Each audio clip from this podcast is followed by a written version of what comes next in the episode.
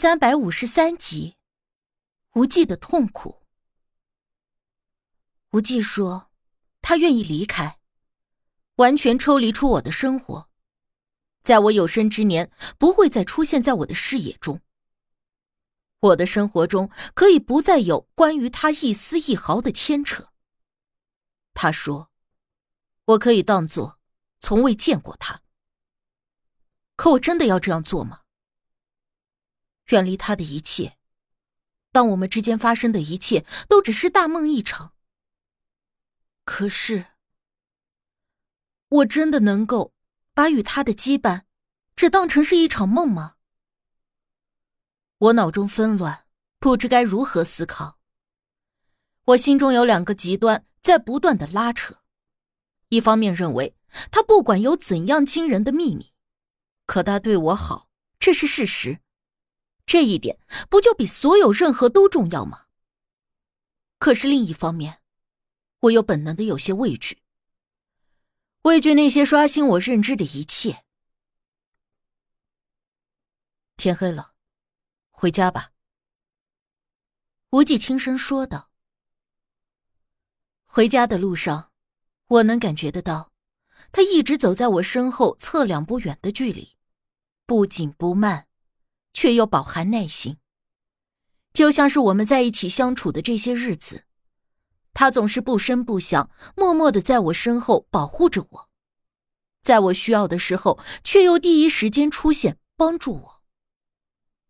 一路上，我们谁也没有在说话，我脑子懵懵的进了屋里，大姑见着我吓了一大跳：“你这是咋的了？”怎么脸色这么难看？大姑，你一直都知道武忌的事情，对不对？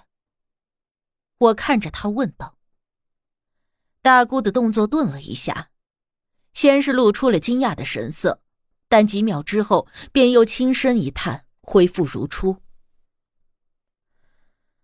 唉，看来你是知道了。你为什么不告诉我？大姑是我在这世上除了爸妈以外最尊敬也是最亲厚的人。我不明白，她为什么要瞒着我。大姑又叹了一口气：“来，上炕来，暖和暖和。我慢慢跟你说。看你这孩子，手都冰凉的。”话说着，大姑把我拉上了炕。拿了一个小毯子盖在我的腿上。我不跟你说，自然有不跟你说的道理。一则呀，是无忌求着我保守这个秘密；二则，我也认为这事儿你暂时不需要知道。可是你们都知道，我有些憋屈。大姑像是哄孩子似的。拍了拍我的胳膊，那你看这事儿说不说又有什么关系呢？告诉你了如何？不告诉你，不也一样好好的？而且啊，这毕竟也是他的私事。他说等到适当的时候，或许会亲口告诉你。再者说，你之前也没有问起。你今天问起，我这不就告诉你了吗？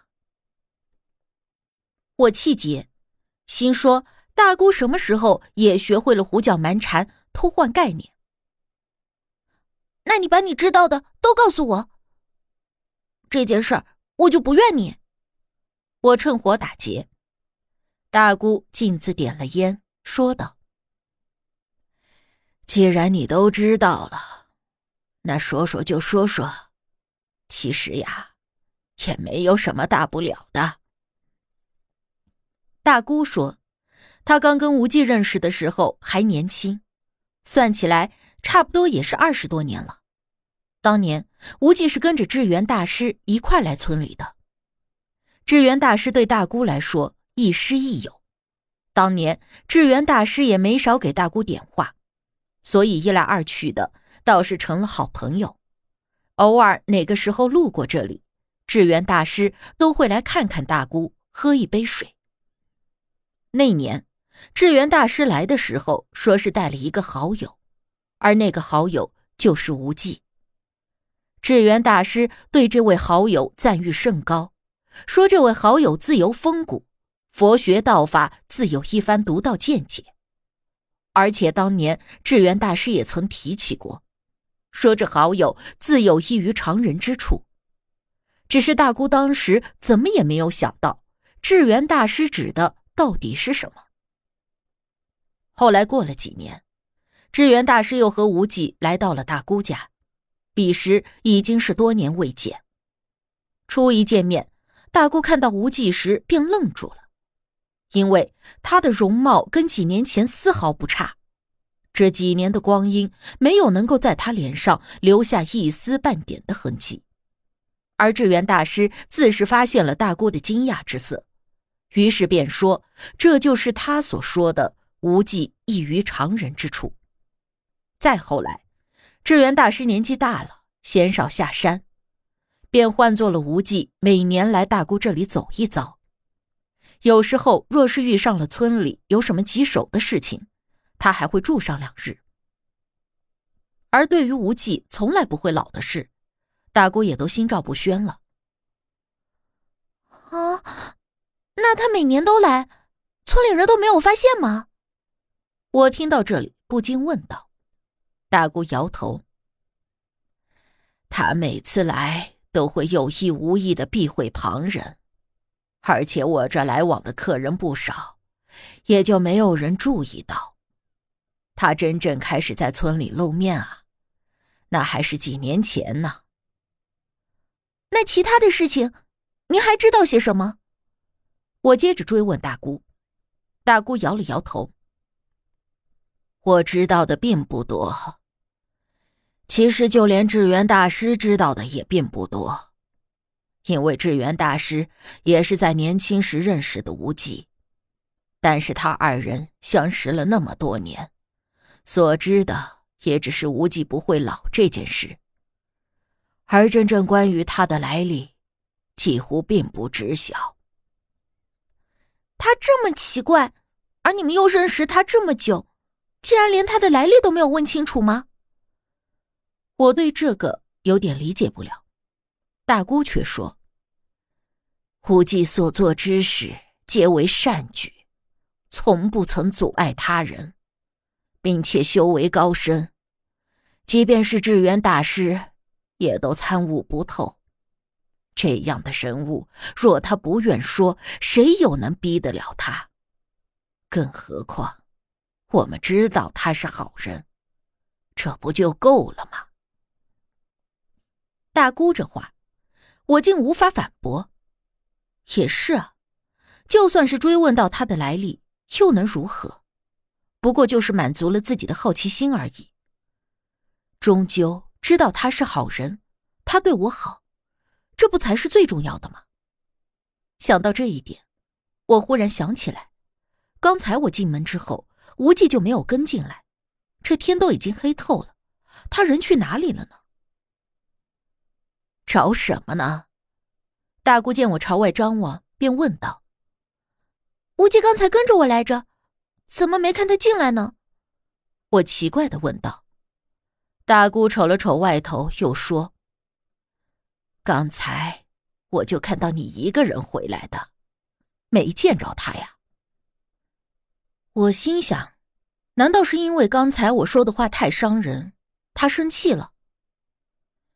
别担心了，他不会出什么事儿的。大姑以为我是在担心他，我也没好意思把我说的那些伤人的话告诉大姑，只是顿了顿，又问大姑：“大姑，您和吴京认识这么多年，你就没有害怕过？” 当然有啊，不过。那也算不上是什么害怕。刚知道的时候呀，肯定想不通，但是想明白之后，也就不觉得有什么大不了的了。你且想想，这世上只要是个人，谁没点秘密？谁还没点不可告人的奇怪地方？只不过呀，无忌的这个秘密是一般人都没有的，他的秘密比较大一些而已。而且他选择把这个秘密告诉咱们，那是对咱们的信任呢。大姑的这番大白话看似浅显，却有着我没能够做得到的豁达。跟大姑相比，反而是我的心思太过狭隘了。如今想来，不管无忌为什么不会变老，这种事情在我们这些旁观者看来，或许恐怖，或许让人羡慕。可对于他本人来说，必然是一个不小的负担。所结交的人都在一天天的老去，只有他，永远都保持着年轻时的容颜。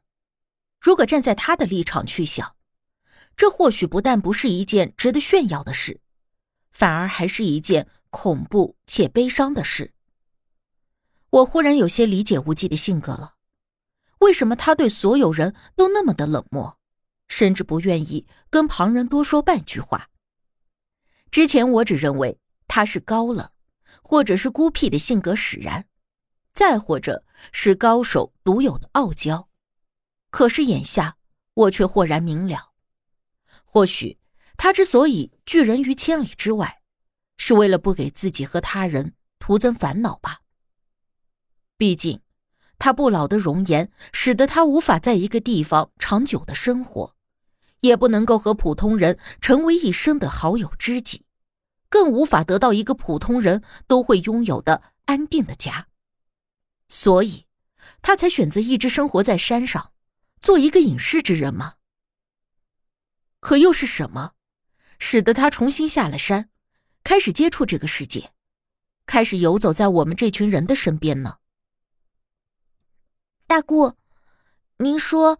无忌几年前才开始出现在村里人的视线里，那为什么他会选择在这个时候呢？我有些不解的问。